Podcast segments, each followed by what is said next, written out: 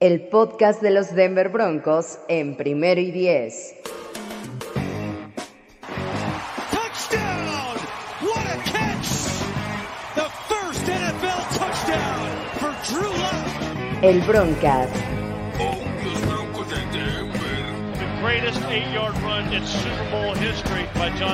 Con Fernando Pacheco, Andrés Cesarte y Jorge Tinajero. Broncos have done it! Shocked everybody, and they have won Super Bowl 32. Comenzamos. Hola, ¿qué tal amigos? Bienvenidos una vez más a el Broncast en su edición Victory, porque eh, sorprendieron a todo mundo, menos a Andrés de Cesarte, hay que decirlo. Hay que darle crédito a- al único que dijo que los Broncos iban a ganar, porque no sé qué le pasó, creo que ya estaba un poquito pasado de, de copas, me parece, pero bueno, este, ahorita nos va a decir y, este, y se va a alardear del se los dije. Pero bueno, eh, vamos a, a comenzar contentos esta ocasión. Ya veníamos arrastrando algunas derrotas y te saludo como un- ya es una costumbre. Sofía, ¿cómo estás? Hola, muy bien. ¿Y ustedes? Emocionada de estar aquí otra vez. Feliz, ¿verdad? Muy feliz.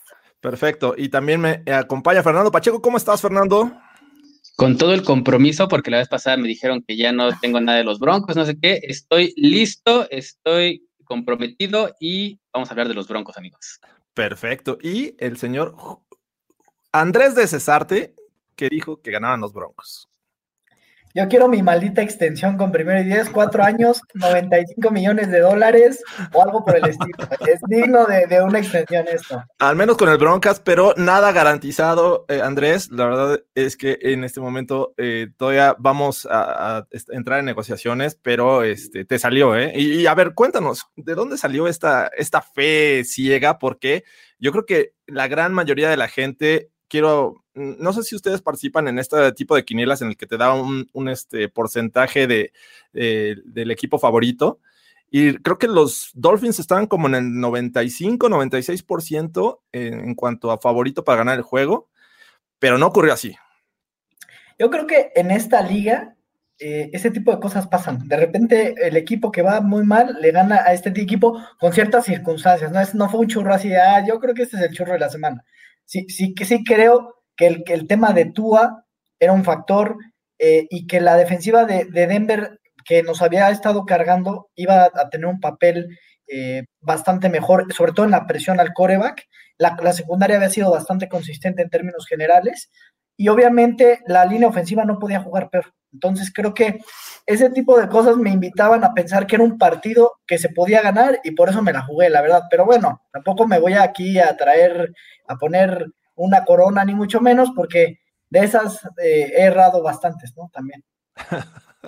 Perfecto. Vamos a entrar de lleno a lo que fue el juego del pasado domingo a las 3 de la tarde, en el que se enfrentaba. Sabíamos que, que siempre sí iba a jugar eh, Drew Lock, este coreback que, que se mantuvo en duda hasta, me parece, creo que el sábado, eh, viernes, que ya lo vimos entrenando.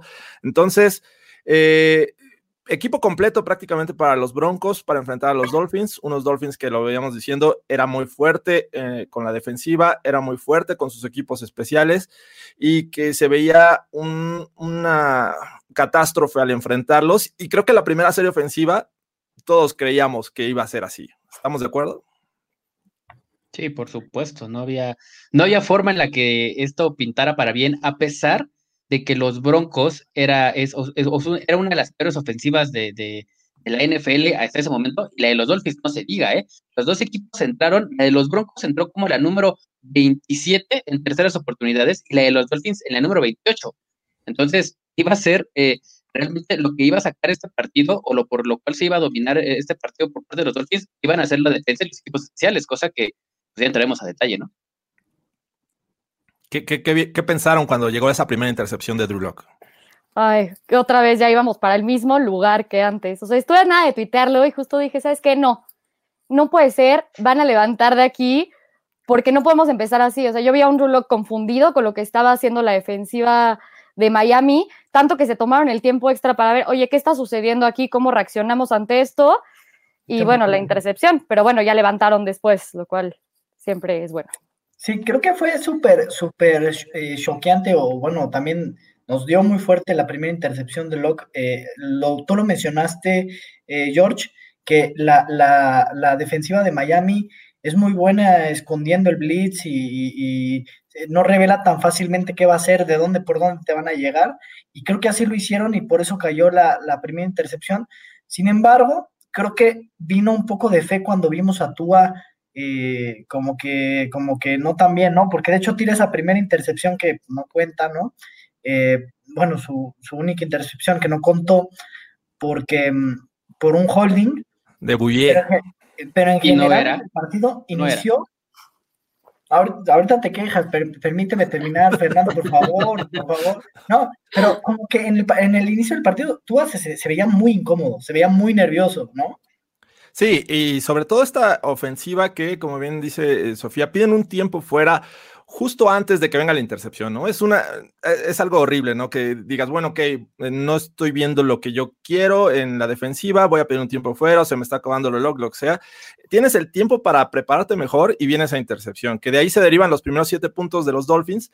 De hecho, la segunda ofensiva de los Broncos se consigue una yarda. Las dos primeras series ofensivas terminan en tres y fuera y una sola yarda realmente se veía este, un panorama horrible el que nos tenían acostumbrados a esta ofensiva. Sin embargo, la defensiva comienza bien, ¿no? También deteniendo. Obviamente, ya cuando te dejan el balón ahí en, la yarda este, 21, me parece que, quedó Xavier Howard, eh, eh, pues es, muy complicado, pero eh, creo que en general esta defensiva mantuvo, presionó, eh, algo que realmente también no me esperaba. Y sabíamos que esta ofensiva no era tan espectacular, pero sí era la, que aprovechaba estas circunstancias, ¿no? De tener el balón cerca de la zona de anotación, de eh, aprovechar los errores en los equipos especiales del rival. Entonces, no era un panorama muy, claro para estos Broncos. Sin embargo, despertó el juego terrestre. ¿Qué pasó aquí? Crearon espacio la línea ofensiva empezó a crear espacios, me gustó mucho. Por ahí Dalton Reisner tuvo dos, tres jugadas muy interesantes, diría Fernando Pacheco, lo, estoy citando a él. Eh, me gustó lo que hizo Dalton Reisner en general, eh, tanto para correr como para pasar. Se vio muy diferente la, línea ofensiva, digo, a reserva de su mejor opinión. Sí, yo creo que también fue la línea ofensiva creando espacios. O sea, no solo Dalton Reisner, sino que, por ejemplo, Cushenberry protegió bien lo cual creo que hemos visto que ha estado muy inconsistente en los últimos partidos y le ha costado trabajo. Y ahorita Glasgow fue una diferencia muy grande tenerlo aquí. Y bueno, Bowles ha sido el mejor partido que ha tenido, se vio impresionante y también ayudó a que eso sucediera. Y también, y también se corrió bien del lado derecho, que, eso es algo que no estaba sucediendo. Ese, es, el, ese es el tema, ¿no? Los esquemas de bloqueo que eh, Pat Shurmur estableció para este partido realmente eh, muy interesantes. Cushenberry, eh, Glasgow, em, Reisner y Garrett Bowles, todas las, casi todas las jugadas que fueron por tierra salieron de trampa, hacia el lado derecho. Y, casualmente el peor, el peor lado de la línea, ¿no? Todos los, todos los huecos, o, más de todas las carreras eh, por el lado derecho te dieron, de hecho fue por el lado que más se corrió y por el lado que más se generó yardas. Entonces, todo el crédito para Pat y esta, estos nuevos esquemas que realmente explotan lo que o por fin Pat se dio cuenta que tiene que explotar la cualidad de sus jugadores. ¿Y cuál es? Es que son más jugadores atléticos, ¿no? no son jugadores estáticos, no son jugadores que pueden aguantar eh, uno o, dos bits, sino que, lo de ellos es, usar su fuerza. Y, bueno, lo de Garrett Ball, como dice Sophie, se vio, se vio brutal en, en, dos o tres bloqueos este, saliendo de trampa, ¿no? Hacia el lado derecho los bloqueos de tiempo estuvieron buenísimos porque Gareth Bowles acaba del otro lado. Eh, por ahí Philip Lindsay corrió bien por el lado derecho con un par de bloqueos de, de Gareth Bowles. Sí, casi mata a alguien ese, ese señor, o sea, qué bruto. Tuvieron que pasar nueve juegos para que esta línea ofensiva y en general el esquema ofensivo se diera cuenta de que podrían salir de trampa, eh, aprovechar el mayor talento que está del lado izquierdo y llevarlo al lado derecho. Muchas ocasiones vimos al mismo Cushenberry. Me sorprendió más ver a Garrett Bowles porque es mucho más complicado que estás en el extremo. Sí, este Reisner saliendo bien, pero eh, amé a Garrett Bowles saliendo de trampa y arrasando a cualquier eh, defensivo de los Dolphins que estaba enfrente de él y pues el resultado lo vimos, ¿no? más de 80 yardas de eh, Melvin Gordon, más de 80 yardas de Philip Lindsay. Y un dato interesante, eh, es la sexta victoria consecutiva de estos Broncos cuando Phil Lindsay le dan el balón al menos 15 acarreos. O sea, ¿qué estaba, qué estaba pasando antes? Mala utilización de los dos. Y esa es la cosa, eh, creo que yo lo he visto bastante. Saber utilizar las virtudes que tiene cada uno de ellos. El tamaño de, o sea, no es el mismo el de Lindsay que el de Gordon. Gordon es para yardas, pocas yardas, proteger mejor en zona roja y Lindsay es justo el que se abre el espacio. Proteger mejor, lleva como 45 fumbles, Sofía, por favor. Dije proteger mejor, no proteger mejor el balón. Es diferente. Ah, Andrés, por favor, lávate los oídos, no seas así. Sí, no. Diferente. Perdón.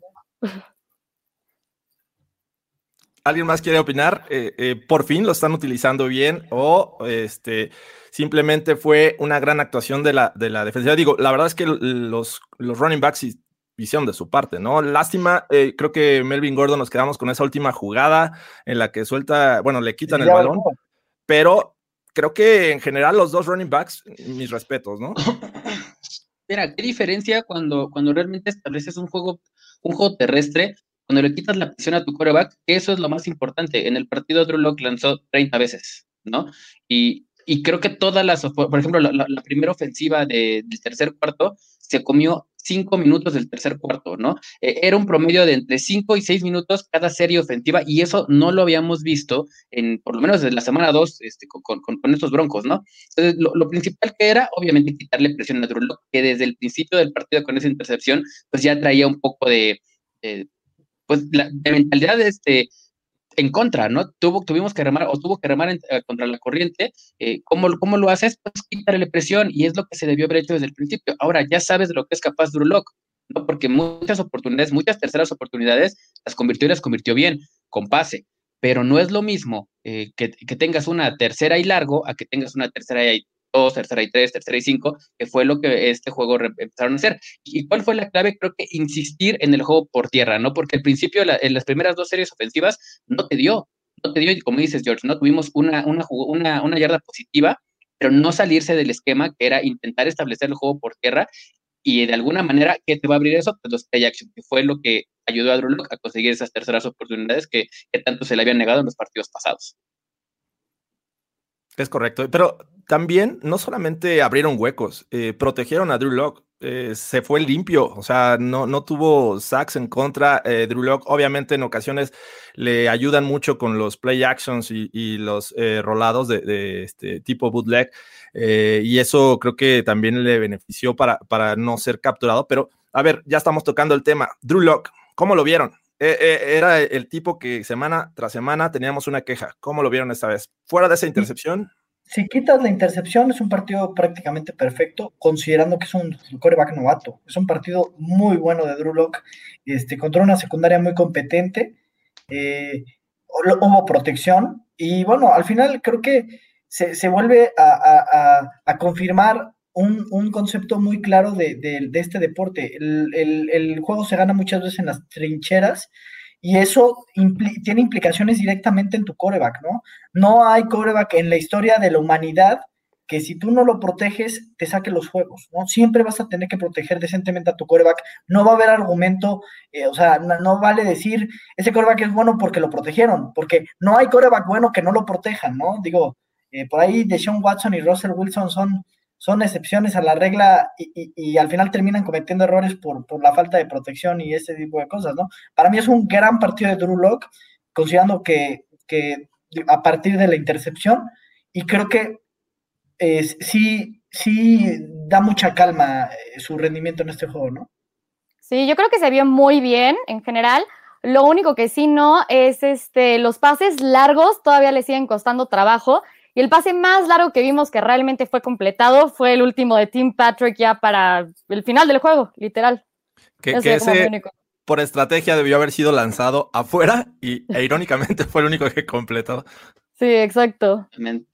Eh, y, en zona roja también creo que creo que todavía tenemos esa ese ese prietito en el arroz con Drew Tiene que ser mejor en zona roja, ¿no? Pero esto, esto va, esto tiene que ir evolucionando. Ah, después de la, de la mala, eh, o, del mal comienzo que tuvo Drew Locke, eh, después de la intercepción, eh, Drew Locke completó el 73%, por, 73 o 75% de sus pases, no recuerdo bien la estadística. Entonces, e, eso, eso te, da, te da a entender de que realmente eh, el tipo se metió en su papel y lo que platicamos la semana pasada, ¿no? No hagas a Drew Locke un playmaker. Primero hazlo un game manager, primero deja que se sienta, que se sienta cómodo en este sistema ofensivo, en esta ofensiva, que, que, no, no, no, lo expongas tanto y después deja que el tipo haga jugadas. Y cuando las tiene que hacer, el, el tipo las hace, ¿no? Eh, yo me quedo mucho con una tercera, tercera y trece, eh, donde él rola, donde él sale por piernas y consigue el primero de 10 para eh, a la larga conseguir este, los primeros puntos para los Broncos. Esos son los tipos de cosas que te puede dar Drew. ¿No? Y esos son los tipos de cosas que si tú lo estás presionando y si tú lo, lo atascas mentalmente, no te las va a dar cuando tiene esa libertad para poder hacer lo que él sabe hacer, eh, esos, esos son los resultados. Entonces, creo que hay que manejar a Drew Locke de una manera eh, como, se le, como se hizo este partido, ¿no? O como se debió haber hecho desde el principio. Empieza a entregar el balón, ¿no? Porque ni Russell Wilson cuando entró a la liga eh, hacía lo que, lo que quiere Patrick que haga en estos primeros ocho juegos, ¿no? Entrega el maldito balón y empieza a sentirte con confianza para que puedas hacer las jugadas que a la larga se te van a ir dando. Sí, definitivamente creo que Drew Locke con un juego terrestre es una cosa totalmente diferente. No le pones toda la presión encima. Eh, en general, esta ofensiva, si quisiera buscarle cosas negativas, me parece que siguen sufriendo para cargar por el centro cuando es evidente que lo van a hacer. Llegaron en muchas ocasiones a estar en segunda oportunidad y una yarda y no podían eh, generar esa yarda. De hecho, hubo una ocasión que se jugaron una cuarta oportunidad en el tercer cuarto, que si toman los puntos, los tres puntos que obviamente McManus está convirtiendo en un hombre muy seguro, no habríamos tenido un problema pese al fumble de, Melvin Gordon, ¿no? Entonces e, es, un tema que a mí me, estresa mucho cuando están ya a una yarda y no pueden conseguir el primero y diez. Eh, otro, pues creo que eh, por ahí va Cushenberry, ¿no? Este, no, todavía le falta mucho, este, que tiene mucho que aprender. Eh, muchas veces lo dominan por el centro y, este, creo que ahorita hay que sacarle el mejor provecho cuando sale rolando eh, como trampa y bueno, en general bien, creo que Drew Locke lo hizo bien, hubo un pase que le lanzó en una tercera, me parece a Jerry Judy en el sideline y, o sea, esos pases pocas veces se los había visto. Y una manía al principio de lanzar largo, como decía Sofía, eh, me desespera cuando, cuando lo hacen porque no está siendo preciso, ya lleva mucho tiempo sin tener precisión en los pases largos y bueno, extrañamos a Cortland Sutton, me parece que eh, al respecto. Y ahora vamos a la defensiva. ¿Qué les pareció esta defensiva, esta actuación? Increíble. O sea, los sacks actúa, wow, me encantó que fueran seis sacks actúa, tanto que literalmente lo hayan banqueado y traído a Fitzpatrick a jugar.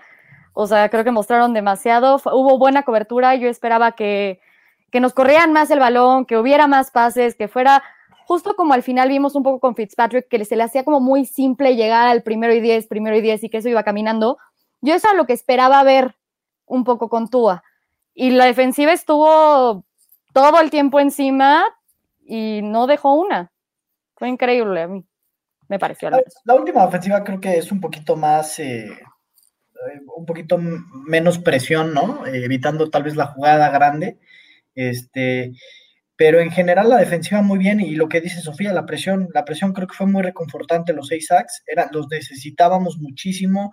Eh, este equipo tiene y esta defensiva tiene que presionar, tiene que conseguir eh, de tres sacks para arriba por partido, no, puedes, no puede quedarse con tan poquito como vimos contra, bueno, como hemos visto en, varios partidos anteriores, nos hemos llevado partidos de, menos de tres sacks en múltiples ocasiones.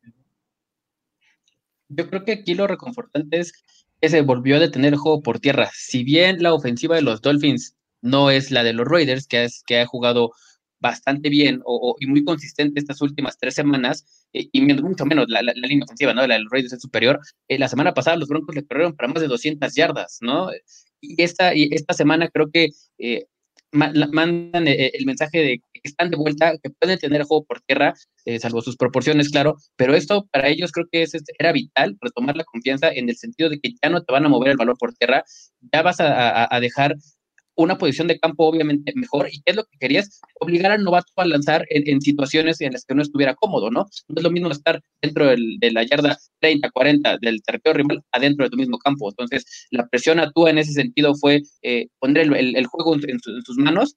Vimos que no lo pudo hacer y creo que eh, en lo personal, eh, ya entrando en, otro punto, creo que es pésima decisión de Brian Flores en, sentar a tu, a tu quarterback novato y meter a Fitzpatrick, ¿no? Creo que es el mensaje equivocado y lo que mencionaba Andrés la semana pasada, ¿no? Este, ahí vemos que, que sí es mejor coach que Brian Flores, ¿eh?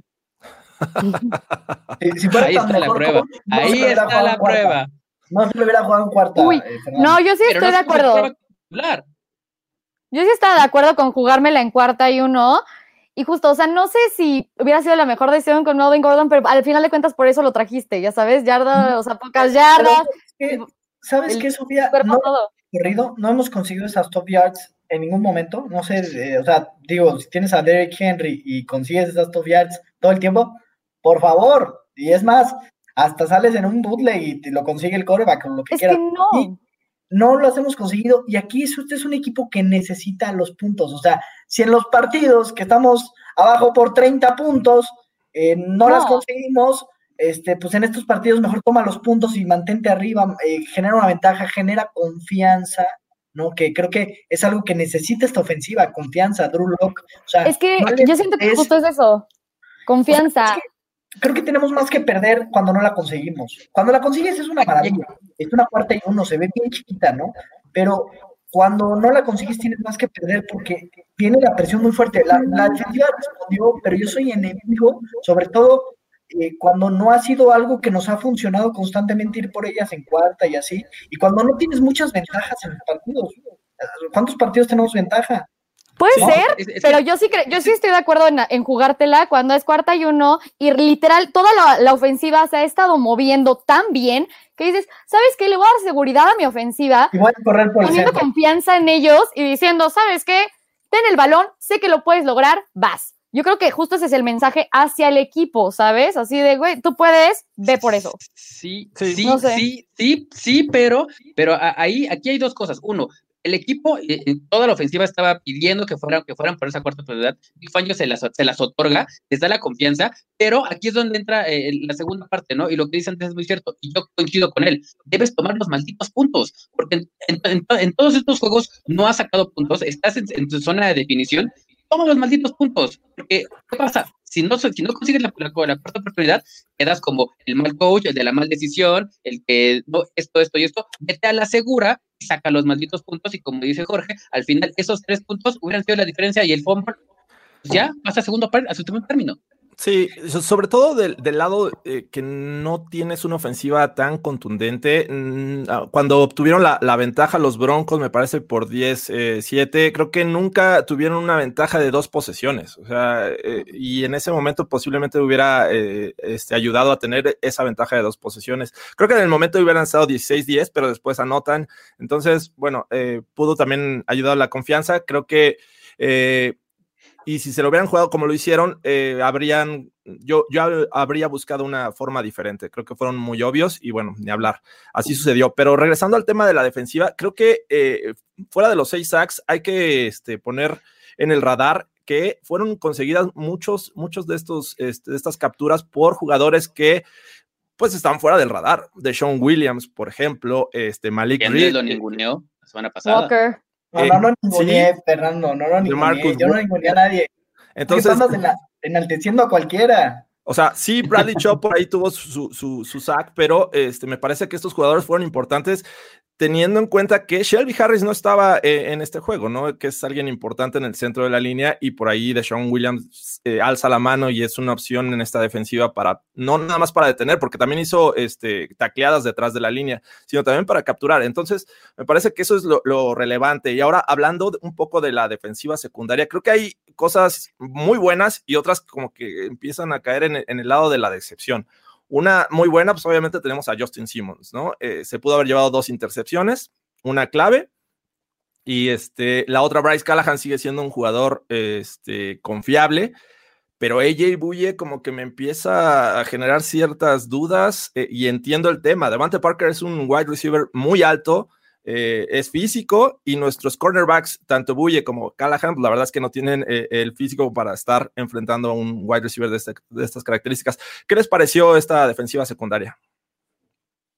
Yo también, yo ta- estoy batallando, no puedo abrir mi cerveza, no Comprométete con, con el podcast, eh, Andrés. Eh, empiezo, Pero- empiezo yo, empiezo yo en lo que abre su cerveza. Eh, la defensiva secundaria, creo que salvo los ajustes que ha hecho, eh, que ha hecho Big Fangio eh, durante estas, estas dos semanas, creo que han sido interesantes, ¿no? No habíamos visto a Michael Ojemudia desde el juego contra los Raiders, que este, Christian Fulton, perdónanos, eh, eh, en este momento. Y, y la otra es, eh, AJ Buya, la baja de juego, creo que no está, no, no está funcionando de la misma manera des- después de que resuelve la, la conmoción que, que le provocó Kareem Jackson.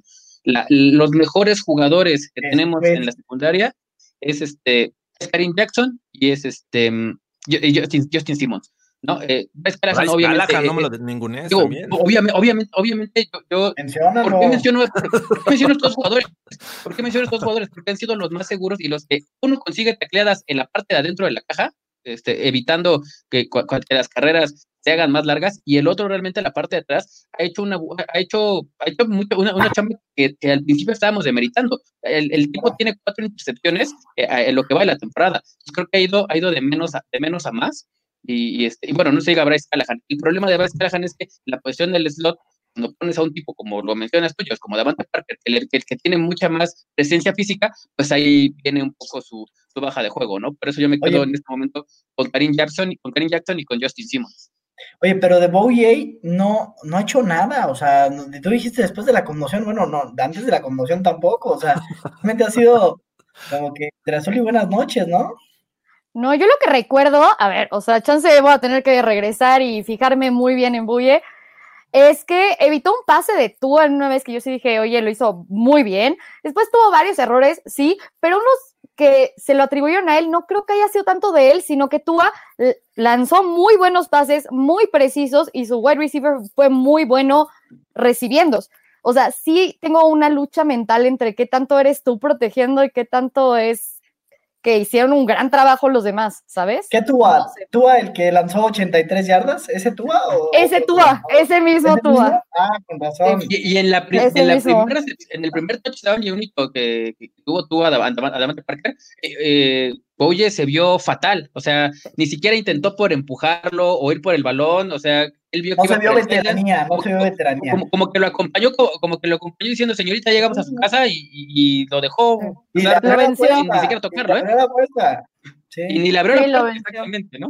Ese, pase Tua ya lo tiene, pero mecanizado. O sea, es, muy mecánico ese pase. Ya lo hemos visto antes en, en la NFL y lo lanza a la perfección. Creo que, bueno, pocas cosas eh, pueden hacer en contra de, ese pase al sideline en la zona de anotación.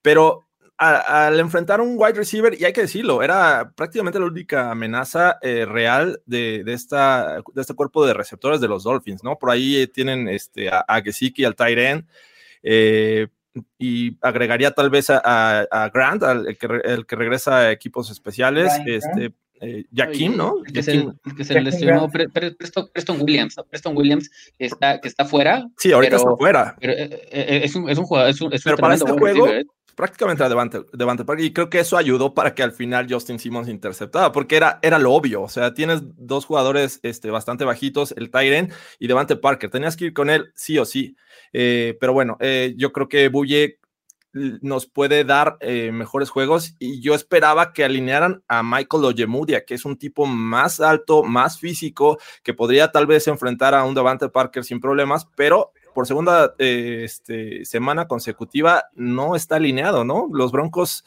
eh, no sé si lo tienen castigado o simplemente este, para que se restablezca un poco, porque eh, creo que contra los Falcons se vio bastante mal, ¿no? Sí, yo ahí lo que había oído era que justo por los matchups entre los wide receivers y los corner, que eh, sentían que era mejor este empatar a, a lo que tenían que con Oyemudia y lo pusieron entonces en special teams.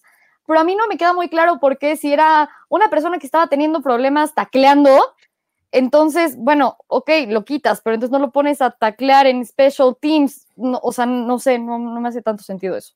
Sí, ahí es donde más necesitas. Y hablando de eso, creo que eh, mm, estaba fuera del radar, pero semana tras semana era una constante de que nos quejáramos de los equipos especiales.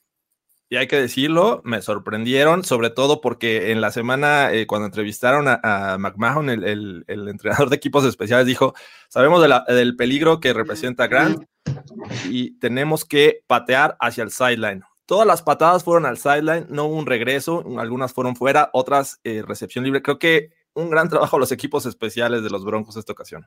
Sí, por primera vez creo que realmente vimos un equipo que se complementaba en todas las caras de, de él, o sea, fue impresionante. Esto justo era lo que yo esperaba ver en el partido contra los Raiders y no se dio, pero qué bueno que ya lo vimos.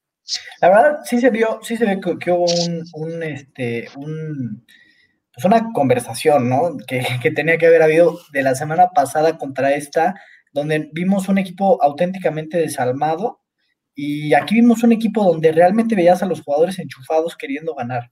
Así se veían, ¿no? Empezando por Durlock, por supuesto. Sí, por aquí dice Fernando Pérez. No lo alinean poco porque Callahan lo está eh, usando, eh, no lo están usando en el slot. Sí, ahorita Callahan como está jugando, pues conviene más usarlo como el cornerback número dos y creo que esto, esta defensiva de los Broncos, sobre todo Big Fangio, le está dando mucha o, está teniendo mucha confianza en Isan Basi, este eh, cornerback eh, undrafted, eh, que a mí me gustaba para, para, ser seleccionado en algún momento en el draft y no fue así. Y pues bien o mal, creo que ahí va, ahí va Isan Basi, vamos a ver si, si continúa de esta manera. Y ya por último, para acabar con este juego, yo sé que el hubiera no existe, pero de haber comenzado a este Ryan Fitzpatrick, ¿habría sido otra historia? Fitzmagic hubiera dado un juego completamente diferente. Simplemente en el, en el tiempo que, que él estuvo jugando, eh, se notó eh, en cuanto a estadísticas y en cuanto a, posesión de juego, o sea, fue, fue brutal. Fitzpatrick tiró para 18, 18 veces, 12 completos, 117 yardas, una intercepción, pero nada que ver con los números de Tua, ¿no? Comparado con 20 intentos, 12, 11 completos, 83 este, yardas, nada que ver, o sea, la, ofensiva de, los, de, los, de los Dolphins fue completamente diferente con él, pero obviamente sabemos de la inconsistencia que tiene Fitzpatrick para lanzar intercepciones, ¿no? Entonces, no quieras engañar gente, Fernando, no quieras engañar no, gente. No, no, no sé si hubiera sido diferente, pero sí creo que hubiera sido un juego mucho más cerrado con Fitzpatrick como quarterback. Es que yo creo que sí hubiera sido diferente. O sea, justo por, porque Fitzpatrick es muy impredecible. Puede tirar muy bien y lo vimos. O sea, creo que se vio la veteranía de decir, ¿sabes qué? Sé mover el balón y sé mover esta ofensiva de manera correcta y rápida. Pero también está el Fitzpatrick que de repente regresa a ser una calabaza y te puede empezar a tirar intercepciones y más con la presión constante que nuestra defensiva dio. O sea, no fue solo los, o sea, los sacks, sino la presión constante que tuvieron hacia, hacia el coreback. Entonces, no, o sea, sí diferente, pero chance igual hubiéramos ganado, no lo sé. Yo, yo no, no, me no me aventuraría a decir que con Fitzpatrick hubiera sido un, partido diferente, porque Fitzpatrick nos tiene acostumbrados a lo largo de su carrera y lo hizo con los Bucks, lo hizo con los Jets, Bills, lo hizo con, los Titans, con los Bills. Podía lanzar un partido de 500 yardas, cuatro touchdowns, y el siguiente tener un partido de 154 yardas y cuatro intercepciones, ¿no? Y empezó 4-0 con los Bucks y después tiró intercepciones como si no hubiera mañana y después, o sea, realmente Fitzpatrick tiene una gran característica. Tira en ventanas súper apretadas donde o te pueden interceptar o tu receptor te ayuda con una gran recepción, ¿no? Que este año específicamente eh, le he visto muchas, ¿no? Le, vi muchas al principio de la temporada que dices, esa pudo ser interceptada, esa también, esa también, pero esa también, pero el receptor hizo una gran jugada. No sé si hubiera sido diferente, la verdad. Yo coincido con Fernando en que yo hubiera dejado que tú a terminar el partido, ¿no? Porque al final creo que lo que necesitas de Tua es que vaya ganando confianza y eh, vas, vas con un récord ganador y, todo esto. Eh, pero bueno, pues decidió cambiar por Fitzpatrick. Creo que eso es un, un, un, mensaje muy equivocado para su coreback. Pero bueno, a nosotros nos vale un pepino ganar los al menos creo que lo que sí este, fue evidente es la experiencia de, Fitzpatrick en los controles, porque leía la defensiva y sabía inmediatamente dónde lanzar. Lanzaba rápido, se deshacía rápido el balón, cosa que no tiene tú en este momento. Esa experiencia de, leer y saber hacia dónde lanzar, porque obviamente te va a llegar la presión. Como estaban este, los Broncos eh, en, en, modo eh, locura consiguiendo sacks, me parece que este, ahí ayudó mucho Fitzpatrick. Entonces creo que habría sido una historia diferente, no sé el marcador, pero al menos sí habría sido más complicada la, victoria. Y bueno, eh, ¿con qué se quedan? ¿Algo positivo? ¿Con qué jugadores exijo, se quedan?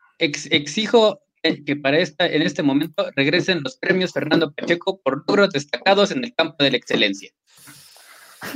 Los merecemos. Hoy, esta semana los merecemos. ¿O no los merecemos todavía? Pues va, va, venga, venga. Lo que pasa es que el formato eh, estaba hecho para tres, entonces vamos a tapar a Sofía, pero bueno, vamos, vamos a cambiarte, vamos a cambiarte de posición y Perfecto.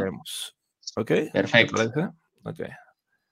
Déjame rápido. Eh, eh, a ver, ¿con qué quieres empezar, Fernando? Con tus premios. Yo, yo quiero empezar. El, el, yo voy a dar dos premios el día de hoy. El primero y el número uno. El número uno y se La de oferta. Se lo merece. Este, este premio Fernando, por logros destacados del campo de la excelencia, se lo voy a dar a Pat Shurmur. El señor hizo un plan de juego perfecto para el partido que lo necesitaba. Él fue el que realmente, realmente, el trabajo de la línea ofensiva sí, pero creo que por fin se dio cuenta que la gente que, la gente que tiene y cómo la puede utilizar. Creo que realmente Pat Shurmur es el, el, que se lleva este premio el día de hoy y hay que destacar que evitó que los Broncos se fueran al fondo de la división y yo creo que no saldrían, ¿eh? faltaba más, o sea, llevamos como cinco partidos perdidos por culpa de Pat Shurmur, pero tú ya le diste su aguardo, o sea. Por supuesto, yo se lo doy. No, es que yo creo que aquí vimos algo muy interesante que es Pat Shurmur.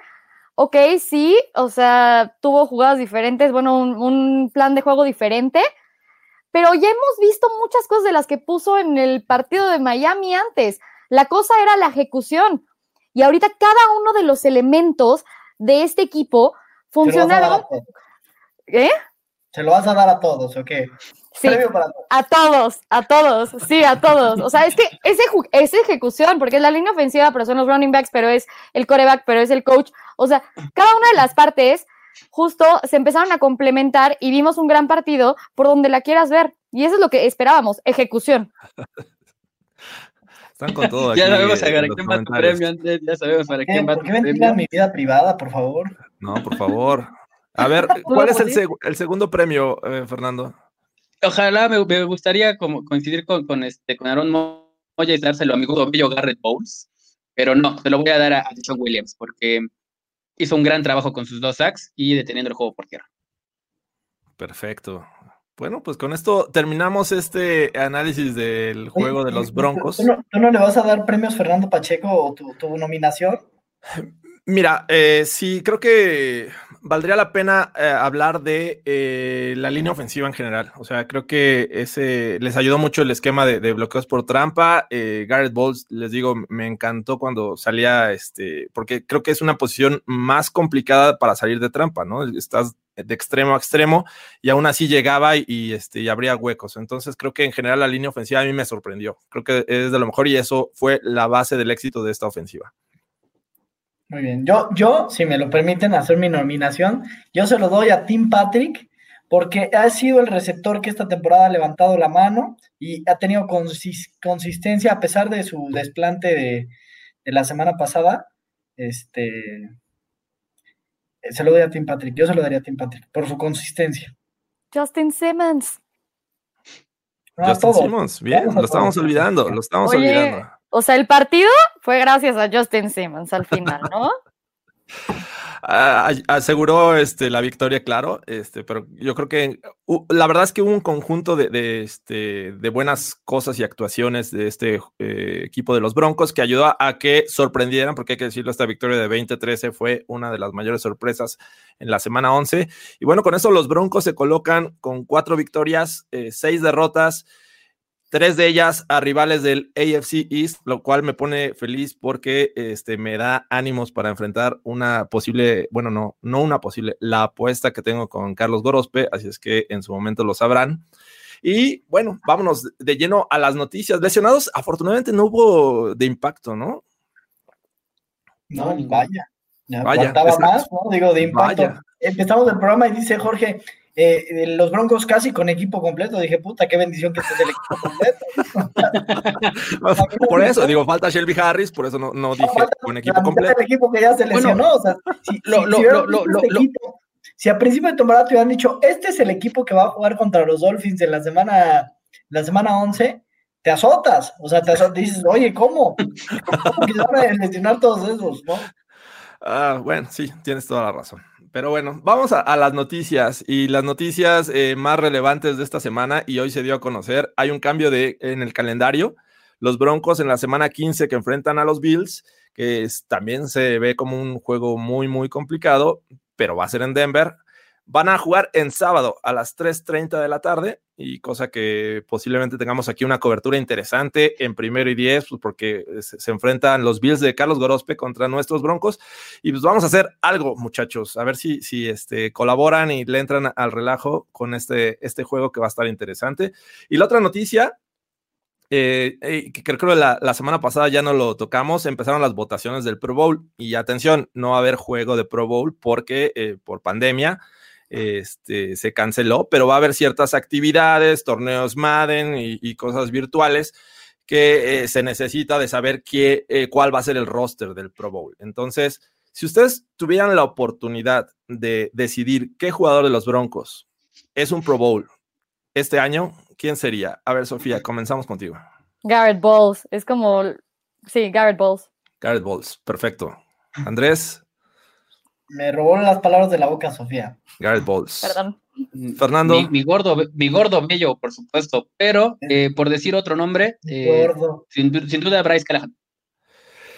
Eres, Digo- un- eres Judas, ¿eh? De verdad, tú. Tantas eh, veces que, que lo aventamos a las vías del tren a Garrett Bowles en, en Ahora 2019 es tu por, gordo, ¿no? no por no, esa- Mi Ah. gordo bello, lo amo. Lo Por Sácame acaba- unos clips, sácame unos clips del Broncas del año pasado, por favor. O sea, esto es, un- esto es una hipocresía total. Pero, todo el mundo lo criticó, o sea, Sí. justo es eso, crecimiento y trabajo. Pe- Pero ahora es tu gordo, o sea, no manches. Lo- lo gordo sacaron- bello. Lo sacaron de su zona de confort, quitándole el dinero asegurado, y, el tipo empezó a responder. Digo, no quiero, no creo- quiero creer que fue solamente por eso. Sin embargo, creo que tenía mucho que probar Garrett Bowles, una selección de primera ronda de los Broncos, y creo que ay, está respondiendo y, y lo está haciendo bastante bien. Entonces, estoy de acuerdo con ustedes. Eh, Justin Simmons también por ahí eh, podría entrar. Me parece que es un, un jugador que, que está en el radar de, de muchos equipos de la NFL y eso nos preocupa porque eventualmente podría ser un este, agente libre. Pero bueno, yo creo que entre Simmons, Callahan y Garrett Bowles estaría el Pro Bowler, ¿no? Así es que, bueno, ni hablar. Eh, ojalá y sea Garrett Bowles, la verdad es que se lo merece. Y vámonos ya de lleno a la semana 12. Ya nos aventamos más de 40 minutos en esta discusión de, de los Broncos y los Dolphins. Se, se notaba que ya nos hacía falta una victoria. Sin embargo, vamos a ver en la semana 12 el regreso de Manuel Sanders a Denver, equipo en el que ahora juega son los Saints, pero es, eh, eh, bueno, más bien no espero, lo- los Saints es el mejor equipo de la nacional en este momento. ¿Qué nos espera este próximo domingo? Híjole, es que no sabemos, ¿no? O sea, ni siquiera sabemos porque nos espera una buena defensiva, nos esperan muchas armas en la parte ofensiva, pero al mismo tiempo tenemos a Gil como, como coreback. Entonces, yo honestamente no sé qué esperar. O sea, lo único que sí sabía que esperar el partido, el partido del domingo pasado era, ok, en esto él va a correr solito el touchdown. Y lo hizo dos veces. Pero no puedes esperar que lo haga todo el tiempo. Pues mira, Entonces, yo, no yo sé. sí lo sé, que no lo ningunees todavía, Sofía, porque No, no, no. Roddy White, Roddy White se atrevió a ningunearlo y Sean Payton lo retuiteó al final del partido No. encantado de la vida. Entonces, yo No, les voy a pedir que por favor no me lo ninguneen porque no vaya a ser, ¿no? No, yo lo que digo es que justo no sé qué esperar porque es una persona muy completa, tanto que juega todas las posiciones posibles y no sé exactamente qué, o sea, qué pensar de él como coreback. Lo que vi hubo cosas que me gustaron, pero por ejemplo, lo que alcancé a ver dentro de este partido, pero al final de cuentas es un partido, se tardaba en lanzar el balón, entonces ahí puede ser que nuestra defensiva se pueda aprovechar de eso. Pero tengo muchas preguntas, no sé qué, no sé qué pensar. Yo creo que es fundamental la presión que le puedas, que le puedas ejercer. Eh, hay que decirlo, la defensiva de Atlanta traía una buena seguidilla, no había jugado tan mal las últimas semanas, pero es una defensa eh, muy endeble, muy endeble que en las primeras semanas realmente permitió lo que, lo, lo que, le, lo que tú me digas. Entonces, yo creo que con un poco de presión, si esta defensiva puede poner un poco de presión, una real presión, Tyson Hill se puede ver en muchos problemas. ¿Cuál es el asunto? Eh, ¿Y por qué Tyson Hill se queda tanto tiempo con el balón? Porque tiene una gran línea ofensiva. Yo creo que ese es, el punto de los Saints, ¿no? Eh, tiene una gran línea ofensiva y eso es lo que le permite, uno, eh, quedarse el balón tanto tiempo y a, a pesar de no encontrar receptor, y la otra, usar lo que realmente sabe hacer mejor, es este, correr el balón, ¿no? Entonces yo creo que ese es, ese es el punto eh, que tiene, o uno de los puntos principales que tienen los Saints. Esta línea ofensiva es de las mejores de la liga y, y realmente, eh, a- si bien los Broncos en la, en la línea defensiva han hecho un buen trabajo, creo que no se han enfrentado a una línea tan fuerte, salvo tal vez la de los Titans y la de los Steelers, como esta. Creo que hasta ahorita esta va a ser la mejor línea ofensiva que a la que se van a enfrentar los Broncos en lo que van de estas 12 semanas. ¿eh? Sí, Te sí, voy, a decir uno- te voy a decir unos nombres rapidísimo. Ron Armstead, que es un muy buen left tackle. Andrew Speed, buen left guard. Eric McCoy, buen centro X, ¿no? César Ruiz, primera, la primera selección de este draft. Y Ryan Ramchick, hace un par de años, su primera selección. La de contemporáneo de Bowles. Está salvaje, está salvaje este tema. Sí, Es- digo, es si te pones a analizar la ofensiva de los Saints, vas a llegar a la conclusión de que Tyson Hill es eh, el, este, el talón de Aquiles, porque eh, estoy de acuerdo, la línea ofensiva es muy buena, sus wide receivers tienen a Michael Thomas, Emmanuel Sanders, Jared Cook ahí de tight end y el resto que también te puede responder. Eh, y obviamente en el backfield tienes a Alvin Camara, alguien que está en, en la discusión para ser MVP de esta temporada. Entonces, es un tema complejo, ¿no? Eh, eh, entiendo que es, de las mejores, pero había sido de las mejores teniendo a Drew Brees en los controles. Enfrentó a los Falcons, por ahí este, sorprendió porque le lanzó bastante bien a, Michael Thomas, generó yardas, sin embargo, no anotó con, con su brazo, todo fue por tierra. Entonces, eh, este, digo, es muy difícil de predecir algo contra esta ofensiva que hemos visto muy poco, liderada por Tyson Hill. Tyson Hill. Entonces, bueno, es un tema que hay que considerar. Creo que podrían tener este, un, un tema ahí a considerar con, con, los wide receivers y ponerles mucha atención, pero creo que la clave sigue siendo Alvin Camara, ¿no? Pues sí, pero yo creo que, por ejemplo, este fin de semana vimos que tuvieron o sea, pararon muchas yardas por tierra. Y esto es sin Shelby Harris. Esta semana ya podemos tener a Shelby Harris donde podemos hacer movimientos y podemos ajustar un poco. No digo que vayan a parar a Alvin Kamara, va a estar muy difícil, muy complicado y nos va a correr varias yardas, pero podemos más o menos contenerlo. Emmanuel Sanders ya lo conocemos muy bien, entonces eso está a nuestro favor. Y justo el talón de Aquiles es Tyson Hill. ¿Qué podemos hacer con él? O sea, Fangio lanzando blitzes, lo ha hecho bastante bien con Alexander Johnson y Jesse Jewell. Y poniendo presión, o sea, por ejemplo, Chop, Chance no tuvo 70 sacks el partido pasado, pero tuvo sack. Y aún así, presión, presión, presión. Y, y, fue el que realmente permitió que muchas cosas de esas pasaran con los demás, con, Karim, con Malik Reed, por ejemplo. No, no, no, no poniendo un punto. Dime, Andrés. No, no, no, pero no. O sea, hay que, hay que, hay que poner el, el, partido en las manos de Tyson Hill, indudablemente. Eso es lo que iba a decir. No, y, y, no, y no es por, por comparar, pero eh, creo que tú, Atagovailoa y, y, Tyson Hill tienen la habilidad para salir corriendo, ¿no? Eh, que es algo que, que, que, esta semana los Broncos pueden tener muy bien a Tua.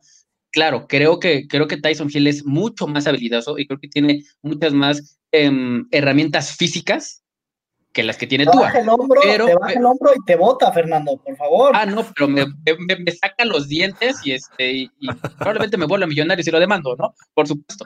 Pero, pero creo que, creo que, creo que tiene, tiene esa misma similitud en cuanto a tipo de juego, ¿no? Un prueba que si no se siente cómodo lanzando, va a buscar correr el balón.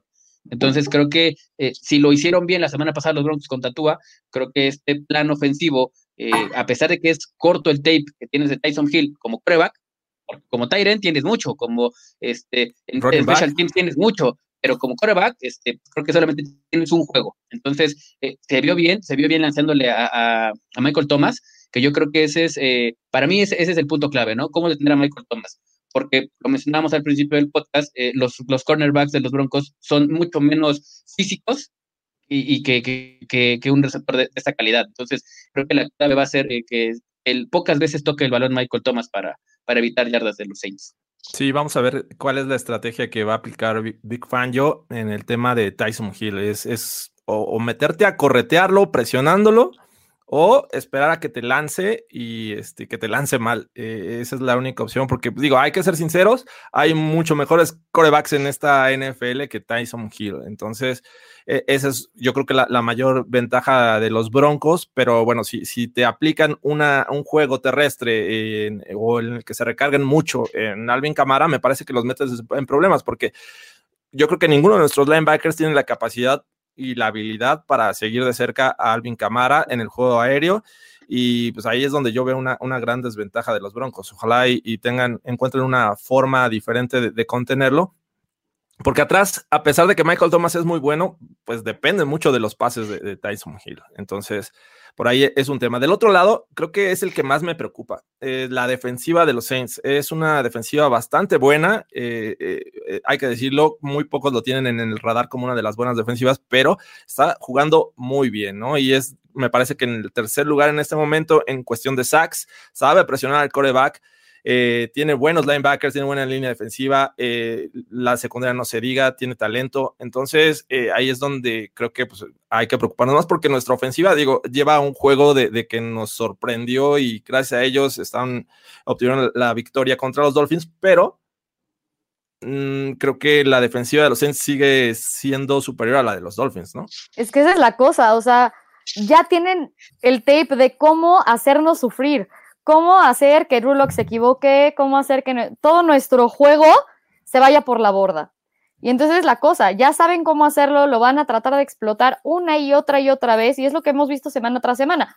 Esta vez nos funcionó con Miami, supieron responder, hicieron los ajustes necesarios, que bueno, a ver si nos funciona igual contra los Saints, pero es otra interrogativa muy grande que tenemos, o sea, no es seguro la, la, clave va a ser no otra vez no dejarle el partido a Drew Locke en su brazo, porque si no, del otro lado, eh, Marcus Williams, Marshawn Latimore, eh, CJ Garner Johnson, Malcolm Jenkins, Janoris Jenkins, te van a hacer pagar el precio Sí o sí. Garner eh, eh, Johnson, por amor de Dios, Fernando. O sea, hasta CJ Garner Johnson va a ser que el precio de Drew Lock, por favor. Por supuesto, es una, es una defensiva secundaria muy competente. Y creo que Drew Lock lo que, lo que carece es eso, de, mucha, o más bien lo que le sobra es, es, confianza.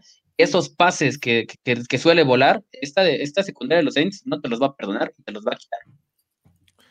Eh, y si esperamos que esta ofensiva de los Broncos eh, se recargue nuevamente en el juego terrestre, les digo, la mejor defensiva contra este, el juego terrestre son los Saints.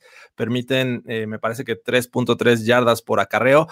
Les digo, va a ser un tema bien complejo y ahí es donde creo que se va a probar nuevamente la capacidad de hacer un, un buen plan de juego, ¿no? Sobre todo ahí con Pat Shurmur, que esta ocasión lo alabamos y ojalá sí siga, ¿no? Creo que eh, estos son los juegos que realmente eh, este, tienes que evaluar porque estás enfrentando un buen equipo y, que si te dan ciertos resultados, pese que el marcador a lo mejor no vaya a ser este, a favor, pero que veas que eh, hay una constante de juego, hay un crecimiento y que le estás jugando al tú por tú contra este equipo, me parece que con eso yo, me quedaría satisfecho, ¿no? Obviamente, y, es bien complejo y, decir, este, sabes que no creo que vayan a ganar, pero pues en el fondo sabes que tú quieres que ganen los Broncos, ¿no? Es, un tema ahí difícil de explicar, pero sí veo, eh, sí, a los Dolphins los veía complicados, creo que contra los Saints los veo aún más complicados. Mira, los Saints en su segundo partido permiten 34 puntos, tercer partido 37 puntos, son sus únicas dos derrotas, ¿no? Estamos hablando de que suman tres partidos, suman tres partidos sin permitir 300 yardas totales, ¿no? Entonces, y, en esos tres partidos han permitido tres, ese y nueve puntos eh, respectivamente. Entonces, híjole, yo veo esos números y veo la productividad ofensiva de Denver que justamente Jorge decía la semana pasada, nadie ha dicho que pasan los 20 puntos los Broncos pues pasar los 20 puntos ahora va a estar en chino. Ay, ¿qué les digo? Pues sí, eso parece, pero a fin de cuentas, para eso hay que jugarse, para eso hay que llevarse a cabo estos enfrentamientos, para, pues, en una de esas hay siempre eventualidades que ayudan a un equipo u a otro, este, pese a los buenos planes de juego y pese a las buenas actuaciones, ¿no? Así es que, este, bueno, es momento, llevamos ya 53 minutos ya para darle una leída a los comentarios, que la verdad han sido muchos y les agradecemos. ¿Cuál es su pronóstico para este juego? Domingo, 3 de la tarde, 3 con 5 minutos. ¿Cuál es su pronóstico? Por favor, primero primero. las damas. Primero las damas. Ay, híjole, o sea, me viste perdida y entonces me agarras ahí. No, no, no, Este, total. híjole, es que honestamente no sé qué esperar. Ese es el problema, no sé qué esperar de los Saints y no sé qué esperar de los Broncos ante los Sofía, Saints. por favor, no empieces como Fernando. No empieces como Fernando. No, lo que yo digo es, este, los Saints van a ganar, los Broncos pueden ser competitivos y es mi pronóstico. A ver, he dado dos pronósticos, los dos han estado mal. Ojalá y diga que pierden los Broncos para que ahora sí ganen. No hay problema, ese es compromiso, ¿no? Digo que pierden para que ahora ganen. Y tu ball prediction, por supuesto. Ay, Eh, Que lo vaya pensando, vamos ahorita con el Dale. marcador y, y damos la vuelta. Andrés, No, Fernando, por favor. Fernando, el del compromiso. Ah. Venga, comprométanse ya, por favor. Yo me comp- mira, yo, yo estoy un poco en desacuerdo con lo que mencionas, George. Yo no creo que los Saints sean el mejor equipo de la NFC. Yo no lo creo. Yo creo que los Saints han ganado a pesar de Drew Brees, porque se ha visto muy mal en muchas, en muchas circunstancias, en muchas situaciones de juego. Eh, se recargan mucho en Alvin Camara, se recargan mucho en Alvin Camara y obviamente tienen una defensa que, que ha ido creciendo y es muy, muy, muy fuerte, ¿no? Em, yo creo que yo creo que van a ganar los Broncos. Yo, yo creo que van a ganar los Broncos. Tenemos un valiente. Yo creo que van a ganar los Broncos. oh, Eh, pero el factor, y, y es un- eh, eh, la verdad es que es uno de mis jugadores favoritos eh, actuales, a pesar de Tyson Hill. Eh, creo que él va a ser el factor y, y va a ser, va a ser, va a ser el por qué los seis van a perder este partido. Yo me quedo con los Broncos esta semana. Wow. Venga, Andrés. Híjole, la verdad, y- traía mi pronóstico súper claro, pero ahorita que Fernando ya empezó a ningunear gente, ya, ya estoy bien preocupado. Ya, ya me estoy preocupando porque, porque ya dijo que no son el mejor equipo, que Sean Payton es un pobre diablo, que no El mejor cosa. equipo son los Green Bay Packers. Es el mejor No, equipo del NFC. No, ¿Cómo yo creo crees, Fernando? ¿Cómo crees? siquiera creo que hay un mejor equipo en el NFC. O sea, creo que eh, cada uno tiene sus, sus, sus falencias y conforme se van enfrentando se van ganando entre ellos, pero no hay un claro, no es como Kansas City, por ejemplo, que sí creo que sea el mejor equipo del AFC. Ahora, va mi pronóstico. Yo creo, y, y- y ojo, ojo, lo, lo aclaro muy bien para que luego no me anden diciendo, ya Fernando ninguneó y ese puede ser el factor. Yo creo que ganan los Broncos 24-21 este, y mi ball prediction es que va a haber un pick six de Bryce Callahan, que no hace pick six, pero va a haber un pick six de Bryce Callahan. Estamos los Ok. comprometidos. Ok, bueno, yo, yo no soy tan valiente. Yo también creo que los Saints van a ganar el juego. Este sí lo veo mucho más complicado. Así es que, este, pues ojalá, vamos dos y dos contra dos. Ojalá, muchachos, Andrés, Fernando, ojalá que tengan la razón. Eh, Si atino, si atino, salgo con Corona la siguiente semana. ¿eh? según esto era para esta. sí, no, no, no. Ya, ya no te creemos, no Andrés. estuvo. Pero bueno, Sofía, ¿ya tienes tu ball prediction? ¿O va Fernando? ¿Tú ya dijiste, Fernando? No, va a haber No, un saca a Times on Hill. Sí, lo van a lograr. Esa Venga. bold prediction. No, mi, mi, mi ball prediction son dos fumbles de, de Tyson Hill y uno recuperado por la defensa. Venga. Eh, yo creo que eh, Ball Prediction, eh, es que ya dije que ganan los Saints, es complicado hacerlo a, a favor de los Broncos, pero bueno, a decir otra ball prediction. si ya dije que van a. Ah, no. no, no, no. Entonces, creo que los Broncos eh, se van a quedar a tres puntos de los Saints. O sea, Uh, nice. entonces, es, es lo más positivo que puedo hacer en este juego. A tres puntos. Así es que, eh, pues con esto terminamos esta edición del Broncas rumbo a la semana 12. Muchas gracias a todos los que estuvieron aquí este, participando y anotando por aquí. Por ejemplo, dice Jesús Sebastián, dos touchdowns de, de Judy. Ojalá, ojalá. Dice este, dos touchdowns de eh, y Hamler 1. Eh, ahí medio no entendí, pero pick six de Oyemudia sobre Thomas. Por No, favor, eso sí Aaron, es un ah. super, super ball prediction, Le- amigo Aaron. Le No, saltó un Aaron, poco de Aaron. ajonjolí a los ojos y Tu ajonjolí está. es- Trae truco ese ajonjolí, Aarón, por favor. sí, no, ya no Sí, consumas para este empezar, ajonjolí. Para empezar a ver si juega Oye Moody esta vez fuera de Special Teams. Fernando, Fernando Pérez me, recuerda, como todo, la, vez pasada se me olvidó, pero bueno, estamos creando una comunidad de fans de los Broncos, este, precisamente en Discord, esa plataforma que permite crear ciertos este, grupos y, comunidades. Y pues la verdad es que de repente se, se echa buen relajo, se habla de los Broncos, se comparte información y pues de ahí salen chistes locales como este, el de Aaron Moya y su este, cerveza con ajonjolí. Habrá quien le gusta, creo que en lo personal la he probado, creo que no, no soy fan.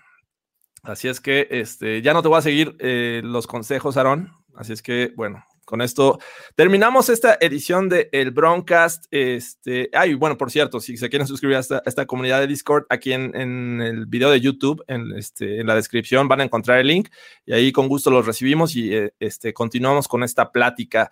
Eh, recuerden seguir todas las redes sociales de Primero y Diez, ahorita las ponemos en la parte de arriba, eh, pues para que este canal siga creciendo y tengamos, eh, pues, sobre todo, mucha, muchos visitantes. Si les gusta estos videos, si les gusta este análisis que hacemos en el Broncas, compártanlo, denle like, sigan al canal y pues, pues nada, muchas gracias. Muchas gracias, Sofía. ¿Cómo te encontramos en redes sociales?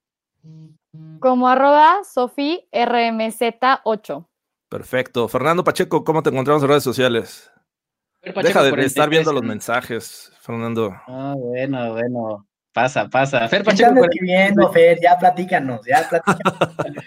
es el grupo de Discord, precisamente. Es tu ex, es tu ex, no nos engañes. No, Ya No, regresa, es- Andrés, por favor. Esa es, esa es, esa es, esa es, esa es la tuya, esa es la tuya. No, Perfecto. Andrés, ¿cómo te encontramos en redes sociales? No. J de Cesarte en todas mis redes. Ya saben, este, ahí nos pueden seguir también a mí en Jorge Tinajero E en Twitter y ahí continuamos la discusión. Oye, ¿sabes qué? No estoy de acuerdo, van a ganar los Broncos, van a ganar por muchos puntos, este, van a conseguir 10 sacks y este es mi ball prediction. Adelante, estamos listos para seguir esta discusión. Muchas gracias, muchachos. Bye, Gracias. Besos, babeados a todos. Ah. Ay, el buen- por el buen fin. Por el buen fin, nos vemos. Bye. Adiós.